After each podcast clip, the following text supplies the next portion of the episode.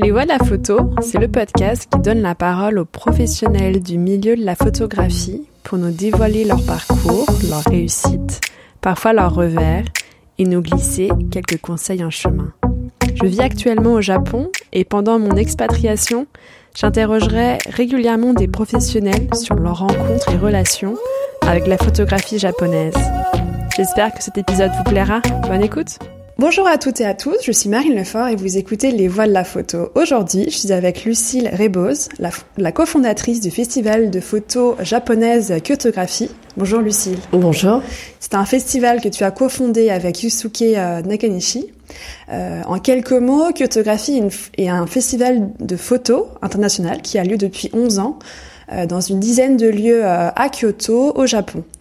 Euh, Lucille, pour commencer, ma première, pour ma première question, je te propose de remonter dans le temps euh, avant la première édition de Kyotographie et de revenir sur la formation que tu as eue et, ta carrière euh, avant, avant la première édition de Kyotographie.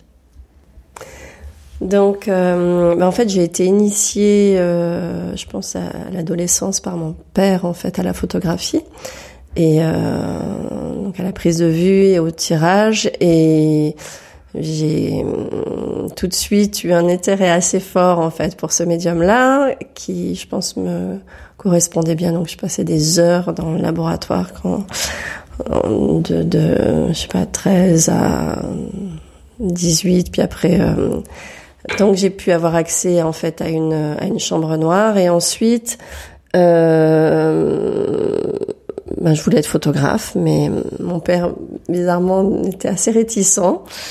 Et finalement, j'ai décidé de... J'habitais dans le sud de la France, donc après, j'allais euh, au cours de photo du château d'eau à Toulouse, parce que... Euh, et donc c'est là où je me suis euh, pas mal, enfin j'ai pas mal travaillé, notamment le tirage, etc. Et vers 19-20 ans, je suis partie à Paris et où j'ai commencé à assister en fait des photographes. D'abord Louis Jam pour une exposition qu'il préparait pour la Galerie du Jour. Et ça, ça a été vraiment une plongée dans le grand bain parce que bah, c'était complètement une autre. Euh, euh pour, le coup, en plus, euh, je l'aidais à faire des des, des, très très grands formats pour euh, sur un travail qu'il avait fait en Ouganda. Et suite à cette expérience qui a été vraiment incroyable pour moi, j'ai décidé de, de m'orienter davantage sur la photographie euh, pour le monde de la musique. Donc j'ai travaillé ensuite avec Pierre Terrasson comme assistante. Et puis j'ai commencé euh, à peu près au même moment à faire mes premières pochettes de disques donc pour des labels de musique comme euh, Verve et puis un petit peu plus tard pour Blue Note. Voilà. Et là, euh, ben, j'ai pris euh, ce chemin-là et ça a été des années assez exaltantes entre musique et photographie. Et, et puis ensuite pour commencer à publier des ouvrages un petit peu plus, euh,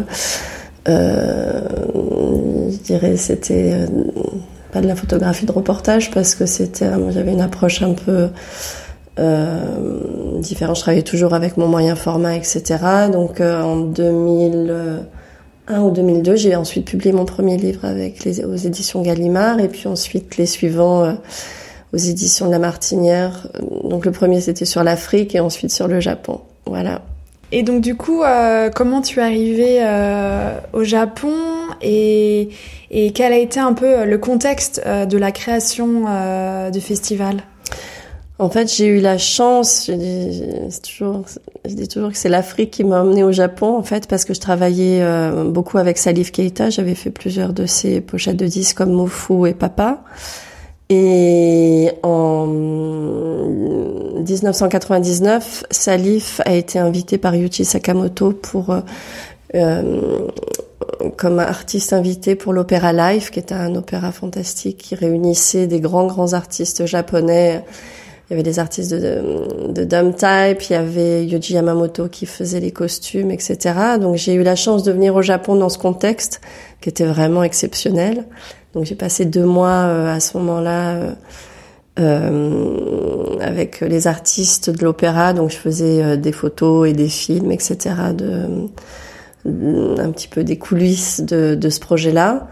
Et donc ensuite, j'ai ressenti pas mal de connexions en fait euh, sur le la spiritualité en fait japonaise et africaine curieusement. Et, donc j'ai proposé un projet à la fondation Hachette qui mettait enfin qui mettait en lumière les, les liens qu'il y avait entre l'animisme africain et le shintoïsme japonais. Donc j'ai pu euh, j'ai gagné le, le, premier prix de la, la fondation Hachette je sais plus en quelle année c'était. C'était dans les années euh, début des années 2000 et donc je suis revenue grâce à ce prix et puis là, c'était comme si j'ouvrais une malle au trésor, en fait, de, de là, j'ai eu vraiment le désir de revenir et plus je découvrais euh, la culture japonaise, plus je m'y attachais et j'avais envie d'aller un petit peu plus loin pour finalement venir en 2007 euh, m'installer ici. Euh, ma première fille est née euh, donc au Japon et en 2011, juste après le séisme, euh, juste avant le séisme, en fait, j'ai rencontré Yusuke. Et ben, après le séisme, moi j'ai décidé de quitter Tokyo pour m'installer à Kyoto.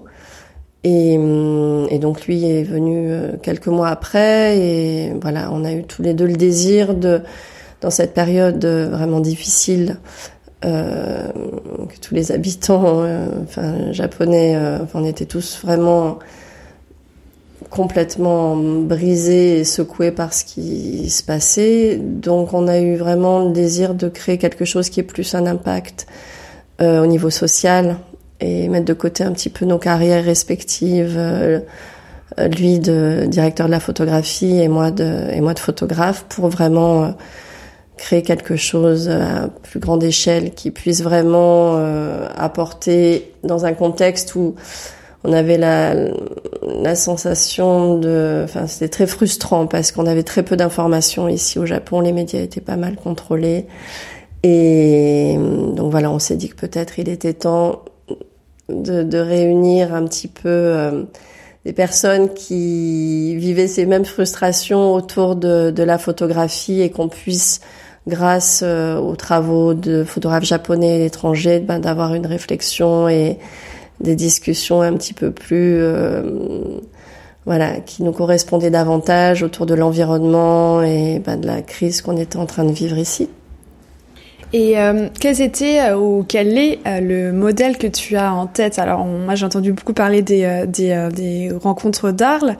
Est-ce que tu est-ce que tu pourrais nous dire en, en quoi qu'est-ce qui peut être similaire aux, aux, aux rencontres d'Arles et et pour et pourquoi Kyoto aussi a été euh, le lieu euh, euh, voilà le lieu qui t'a inspiré pour faire enfin qui vous a inspiré tous les deux euh, pour faire ce festival?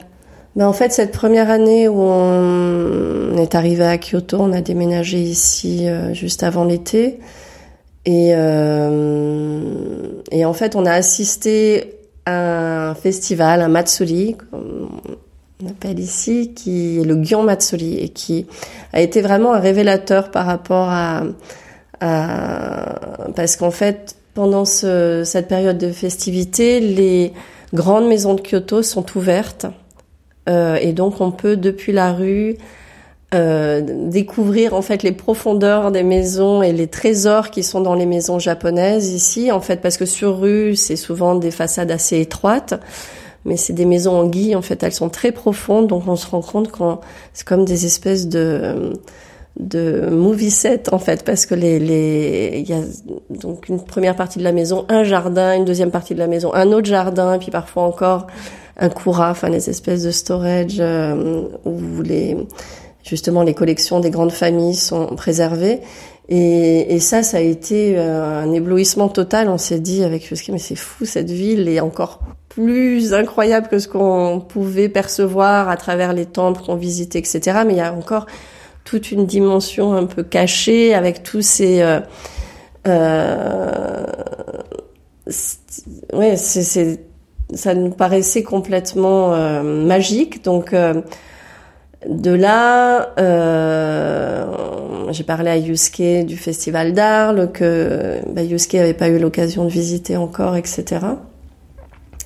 Et puis, euh, je me mais ça serait incroyable d'utiliser ces lieux pour présenter de la photographie et amener à la, voilà, l'audience à la fois visiter des, à découvrir des travaux de photographes dans un contexte qui est vraiment en plus enfin, essayer d'ouvrir ces maisons de façon occasionnelle comme ça l'était pour le pour le Guillaume. Et donc on a commencé à arriver à cette idée. On est parti l'année suivante au Festival d'Arles parce que je voulais que en fasse l'expérience. Et ce que je trouve formidable à Arles, c'est que ben, les travaux des photographes sont vraiment euh, euh, en utilisant des lieux qui sont pas des lieux forcément dédiés à la photographie, tous ces lieux lieux historiques, etc d'un seul coup, ça crée un pont très très direct avec un public qui va normalement pas forcément découvrir la photo, etc. Et c'est ce qu'on voulait, euh, c'est ce qu'on voulait faire ici parce que hum, la photographie restait quand même très quelque chose de très confidentiel. Au Japon, tout est très sectorisé, tout est mis dans des petites boîtes comme ça, et puis le milieu de la photo n'a pas forcément d'interconnexion avec le milieu de la mode et le milieu de la musique. Tout est comme ça très très euh, euh, divisé et, euh, et l'idée c'était de casser un petit peu euh, tout ça et d'arriver à mélanger davantage les différentes euh, communautés et d'arriver à voilà à amener et je pense qu'après dix ans ce qui nous rend vraiment très heureux, c'est de voir dans les expositions de photographie un public qui va qu'on voit jamais normalement dans les musées euh, ou dans les galeries euh, au Japon. Donc ça, pour nous, c'est voilà la plus grande réussite. Il y a une, il y a quelque chose qui est assez différent quand même de la de la France, c'est que euh, c'est un du coup un festival qui est principalement avec des fonds euh, privés, mhm. et ce qui ce qui fait que c'est aussi euh, un des challenges, je pense, tous les ans de. Euh, est-ce que tu pourrais nous parler du coup de de euh, l'évolution aussi du festival? Et des difficultés, dont le financement, mais aussi voilà les étapes de combien il y avait d'expositions de la première année, euh, et puis voilà un petit peu les, les petites euh, les, les, petits enfin, les, les, évolutions que vous avez eues euh, à travers les années. Ben là, là, on savait pas trop comment mettre tout ça en place. On avait plein d'idées, mais pas du tout de financement au départ. Et finalement, c'est le président de, de Chanel, Monsieur Monsieur Colas, qui est un grand amateur de photographie et qui avait créé en fait un, espace dans à Ginza à Tokyo qui s'appelle le Nexus Hall qui mettait vraiment en lumière le, des travaux de photographes déjà depuis quelques années. Donc euh, il, a trouvé notre idée intéressante dès le départ mais en même temps assez risquée parce qu'on n'avait jamais fait ça de notre vie et il a voulu quand même nous aider euh, dès la première édition, puis mais sans engager forcément euh, Chanel. Et puis finalement, il a vu que les choses allaient vraiment se mettre en place. Donc finalement, Chanel a eu une présence euh, euh dès la première, dès, dès le, la première édition de Kyotographie. Et c'est vrai que d'avoir d'être accompagné par une marque aussi prestigieuse et qui finalement accompagne très peu de projets qui sont pas maison, euh, bah, ça a attiré l'attention quand même de pas mal euh, d'autres compagnies et ça nous a aidé à avoir le à ce que d'autres compagnies nous, nous soutiennent parce que c'est vrai qu'on voulait au départ euh, bah, avoir de la liberté en termes de contenu. On voulait on pensait que c'était mieux pour nous de pas avoir de soutien de gouvernement euh, japonais parce qu'on voulait garder une totale liberté de ton en termes de pour la programmation, etc. Donc les premières années, ça a été euh, essentiellement euh, soutenu par des fonds privés, donc par des compagnies, bah, beaucoup françaises évidemment parce que j'avais des connaissances, etc. Puis il y a des personnes qui nous suivaient déjà dans nos travaux individuels qui ont continué à nous accompagner sur, sur, sur ce projet-là. Et, euh, et puis au fil des ans, bah, le, le festival a gagné une certaine réputation. Et puis finalement, bah, le ministère de la Culture japonais a commencé à s'y intéresser. Ils sont venus regarder ce qu'on faisait. Et puis maintenant, ils nous soutiennent en nous laissant aussi. Euh, euh, enfin, on n'a jamais eu aucune requête de leur part et je pense qu'ils ben, on, essaye de faire les choses même si parfois on montre des enfin il y a des sujets qui sont très sensibles la façon ouais la façon dont on présente des, des travaux qui sont qui peuvent être très engagés et parfois qui sont des sujets très tabous ici euh, et c'est quelque chose sur l'ensemble du festival. On s'est dit si on fait quelque chose à Kyoto et pour le public japonais, euh, c'est vrai qu'il y a une façon de présenter les sujets et de et de de présenter les expositions dans ces lieux qui sont des lieux euh, très délicats et très raffinés, etc.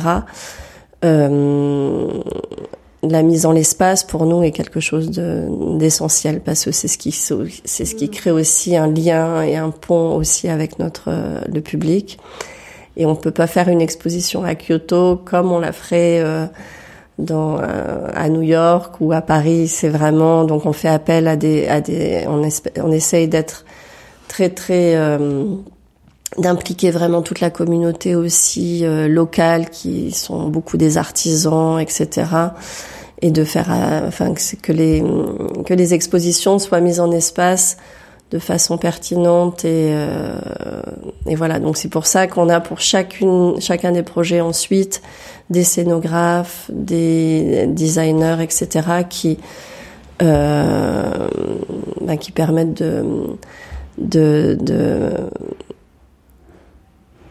de matérialiser tout ça en fait. Donc euh, et ça, je pense que c'est une partie importante du projet. Et du coup, vous êtes, euh, vous, vous étiez, enfin, vous, vous, vous êtes deux euh, co-fondateurs, mais combien euh, l'équipe est composée de combien de personnes et voilà, quel est un petit peu le, le pendant l'année euh, et qui sont les personnes qui sont là tout le temps entre guillemets ou en tout cas les postes et puis pendant le festival. Donc l'équipe elle est vraiment à géométrie variable parce que en fait toute l'année euh, on est 7. Ensuite pendant 9 mois de l'année, je dirais qu'on est entre 30 et 40. Et là en période de festival, on est 300 cette année.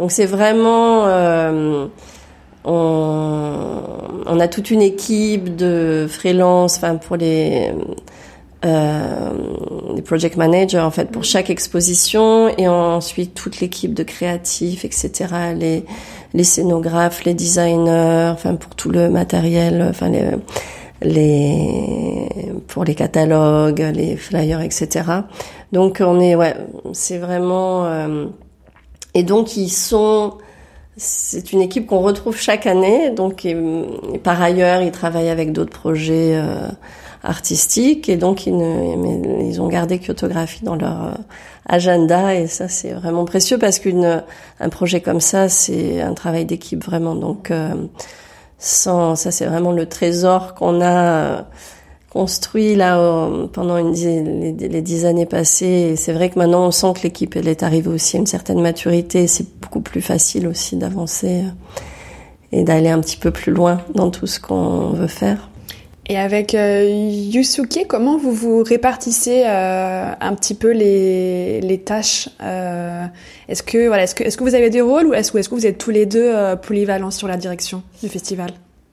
On est assez polyvalents, mais après c'est vrai que de par nos formations passées, il y a des choses qui naturellement euh, se déroulent. C'est vrai qu'après sur la programmation, ben, on travaille ensemble sur le choix des artistes, etc avec des, on a pas mal de directeurs d'institutions, de commissaires indépendants, etc., qui nous proposent aussi des projets chaque année.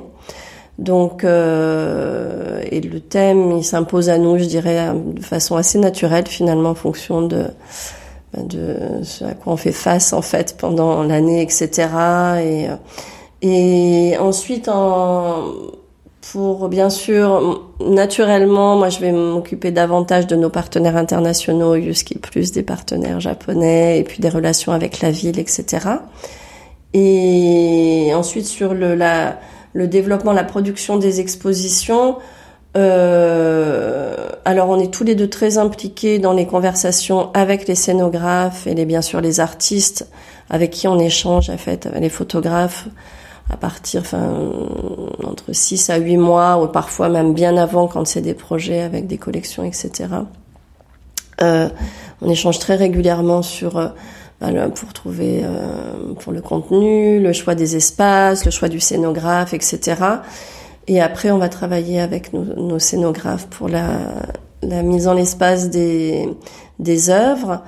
Après, moi, je vais travailler peut-être plus, enfin, je vais travailler peut-être davantage sur euh, le le choix des images avec euh, avec les artistes, etc. Et puis la production des œuvres quand elles se font ici au Japon, parce que quand les artistes peuvent pas être là, peuvent ne peuvent pas être ici, c'est moi qui vais dans les labos, etc. pour faire les les ben, contrôler les tirages, etc. et les échanges avec eux, les et puis Yusuke va travailler davantage sur les détails, sur la la production des, des espaces. Bien sûr, c'est lui qui dirige toute l'équipe lumière. On a je pense que ça, c'est aussi c'est ce qui fait la qualité du festival. C'est après tout le les détails qui sont vraiment auxquels on, on apporte beaucoup d'importance sur le, le, bah, tout le travail avec les, équipes d'éclairagistes, etc. Donc je pense qu'après c'est un, voilà, c'est non, il y a un moment donné où après naturellement on va se concentrer sur des choses différentes, mais on travaille vraiment main dans la main sur la, ouais, sur la direction. Il y a des chiffres qui m'ont très intriguée et très intéressée. Euh, c'est les, le fait que euh, avant le Covid, euh, vous aviez déjà des bons chiffres, mais pendant le Covid, vous avez maintenu ces chiffres et vous avez même euh, les chiffres d'audience dépassés. Euh, voilà, donc je voulais, je voulais, je voulais savoir comment vous aviez fait, euh, parce que du coup, euh, Kyotographie est un festival japonais, mais, mais qui est quand même très international, avec des photographes qui viennent de partout dans le monde et des professionnels qui se déplacent. donc c'est un, c'est enfin, vraiment avec une audience qui est japonaise et internationale. Donc du coup, euh, pendant que le Japon était fermé aux touristes, euh, comment vous avez fait et, euh, et voilà, qu'est-ce qui s'est passé aussi pendant ces éditions peut-être un peu plus compliquées sur certains aspects, mais peut-être aussi assez très importants pour l'ancrage japonais? Mmh.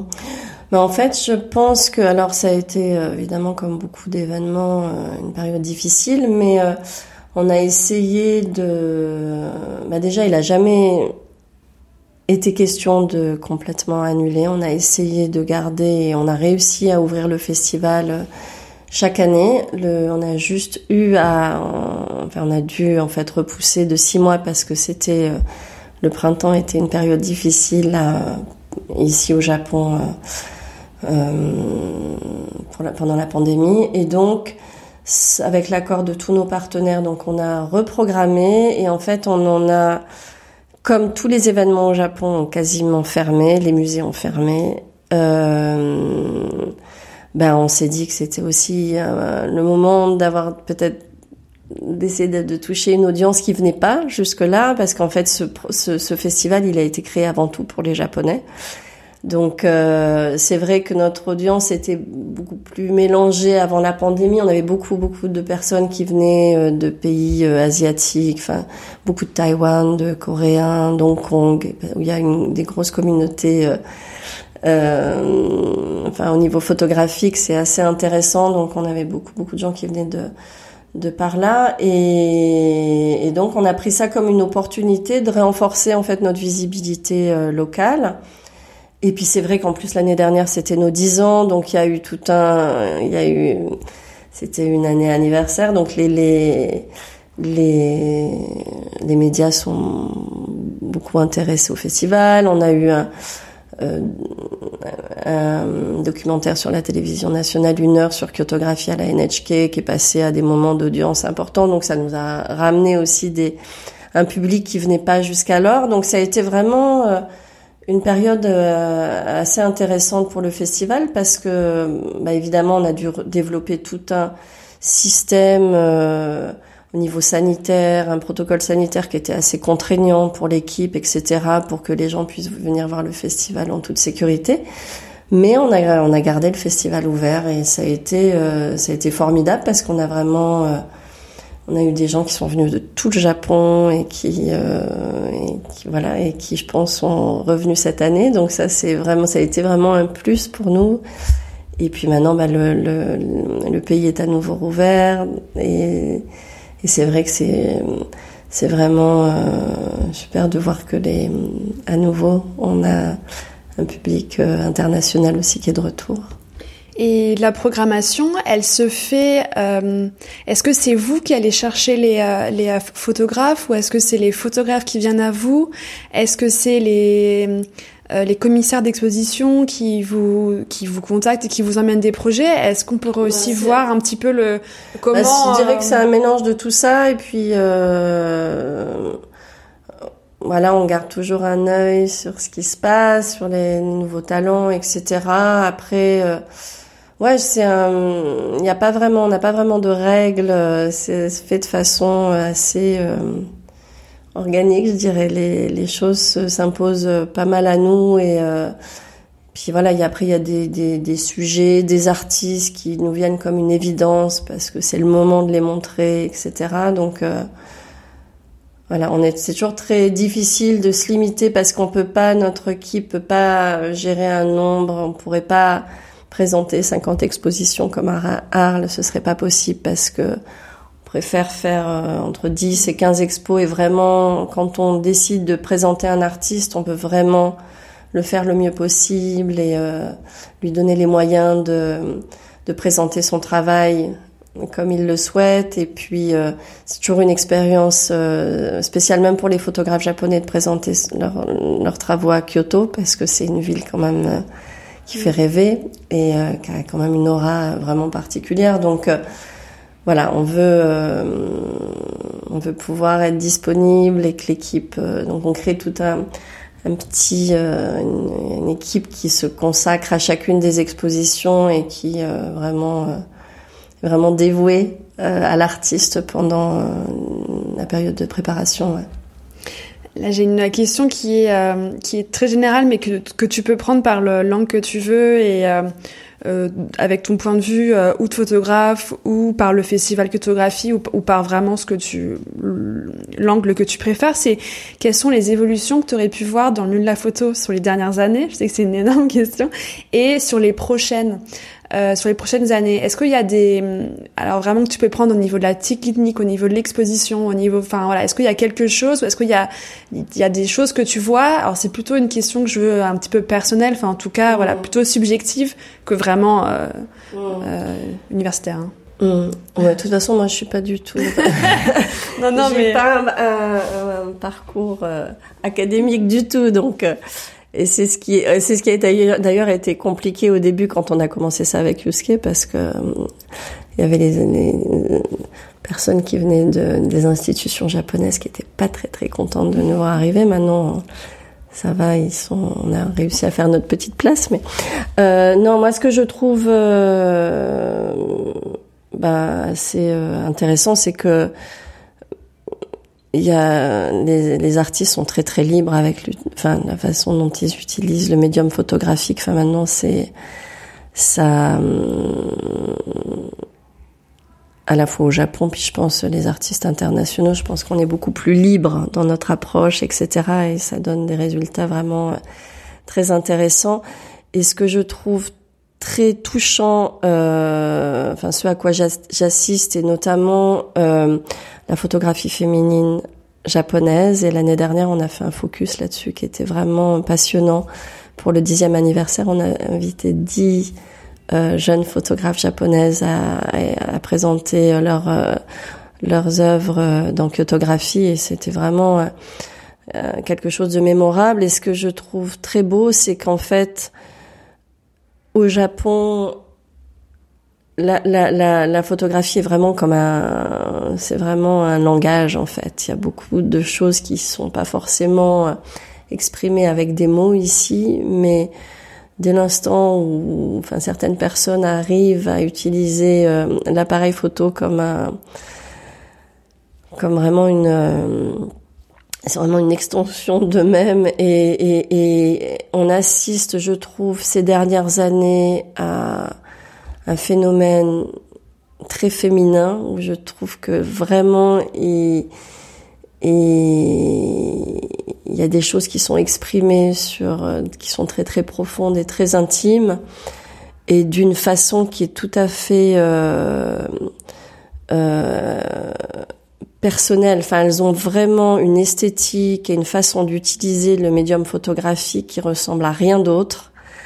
Et chacune d'elles arrive à, à vraiment, enfin, je, je trouve que c'est vraiment fascinant parce que euh, elles sont très libres dans leur approche et euh, et elles sont sans filtre quoi. Donc elles sont, c'est vraiment, on prend ça c'est euh, émotionnellement cette exposition l'année dernière, c'était euh, très très fort. Je pense que les visiteurs en sortaient complètement euh, retournés et ça c'est je pense que le Japon pour ça c'est vraiment à part quoi.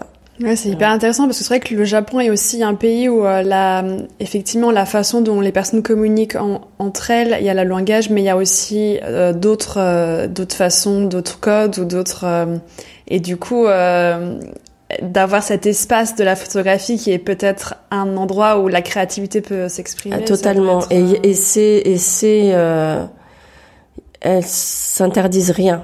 Et ça c'est formidable parce que alors qu'elles vivent dans une société où tout est quand même très contenu et contrôlé, ben dès l'instant où elles ont leur appareil photo entre les mains, c'est euh, la liberté totale. Et ça c'est incroyable. Euh, ma dernière question est une double question. C'est est-ce que tu aurais euh, des conseils pour des personnes qui souhaiteraient lancer un festival comme Curtographie? Est-ce qu'il y a des choses que vous avez fait, que vous auriez pas fait, ou, est-ce qu'il y aurait voilà des, des, des, petites choses que tu pourrais conseiller?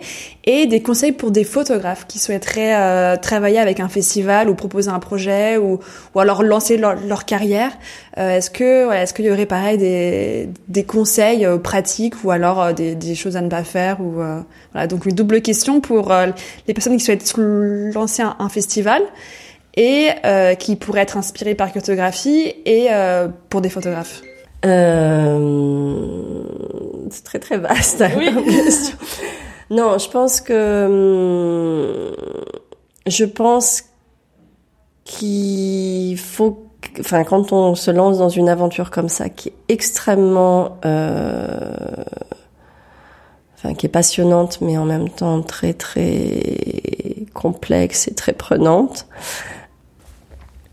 Il faut que ce soit porté par une vraie nécessité. C'est ça, ça pour être convaincant avec les art, enfin pour les artistes, pour les partenaires, pour euh, faut que voilà, quelle que soit la raison, il faut que ce soit une vraie raison, pas que ce soit porté par une une idée de ah euh, c'est sympa de créer, serait sympa de créer un festival de photos faut que sinon je pense que sur la longueur ça tient pas. Et, euh, et je pense qu'on n'est pas après c'est pas convaincant. Je pense qu'il y a une question de de moment de lieu et surtout de voilà qu'est-ce qui motive ce désir euh, de créer un événement qui euh, euh, si on veut avoir un certain impact euh, au moins local, il faut que ce soit voilà, que ce soit vraiment euh, en dehors de la passion qu'on peut avoir pour euh, la, la, la, photographie. Il faut que ce soit vraiment porté par autre chose, je pense. Et pour les photographes? Pour les photographes, ouais, je pense qu'il faut, enfin, et comme pour d'ailleurs pour créer un, un, festival, je pense que faut garder, faut garder le cap, quoi. Faut garder, euh, faut pas se laisser influencer, faut pas se laisser euh, démotiver, faut pas se laisser euh, faut ouais, je pense qu'il faut s'écouter et euh, avoir confiance en soi et en soi parce qu'on a tous en nous euh, quelque chose qui va faire la différence et faut pas et je pense que c'est peut-être plus difficile qu'avant parce que les photographes sont davantage peut-être ceux qui utilisent les réseaux sociaux, etc. aussi pour présenter leurs travaux. Je pense que hum, peut-être plus facile de se faire euh, influencer ou parfois démonter sur certains projets, etc. Et, et je trouve que la jeune génération, elle est beaucoup plus exposée qu'on l'était nous. Que, enfin, quand moi j'ai commencé la photographie, on avait moins de de support, etc. Puis c'était plus physique comme support, c'était davantage dans les magazines, etc.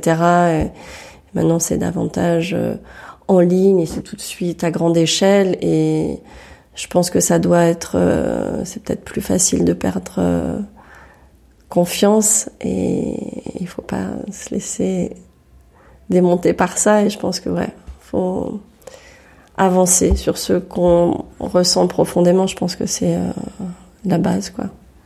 Merci.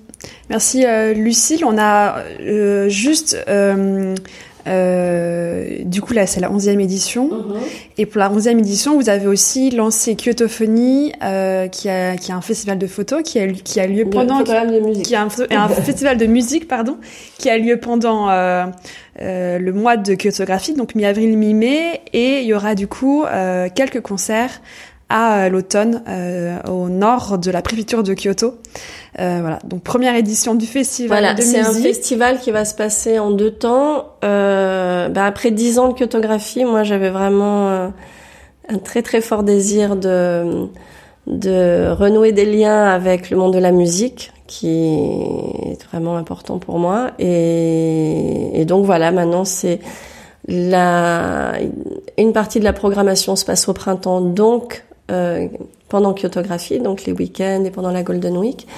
Et euh, comme vous le disiez, comme tu le disais, là, euh, à l'automne, ce sera Amano Ashidate, qui est un des trois plus beaux, enfin ça la réputation d'être des trois plus beaux lieux du, du Japon. C'est au bord de la mer et c'est un site exceptionnel. Et là, ce sera trois jours de musique dans un parc naturel. voilà. Super. Bon bah Bravo, euh, bravo à, toi et à ton équipe et à Yusuke. Merci euh, beaucoup. Merci beaucoup Marie. Merci. au, revoir. Merci d'avoir écouté Les Voix de la photo. Pour faire connaître le podcast à plus de monde, je vous invite à laisser un commentaire et 5 étoiles sur Apple Podcast.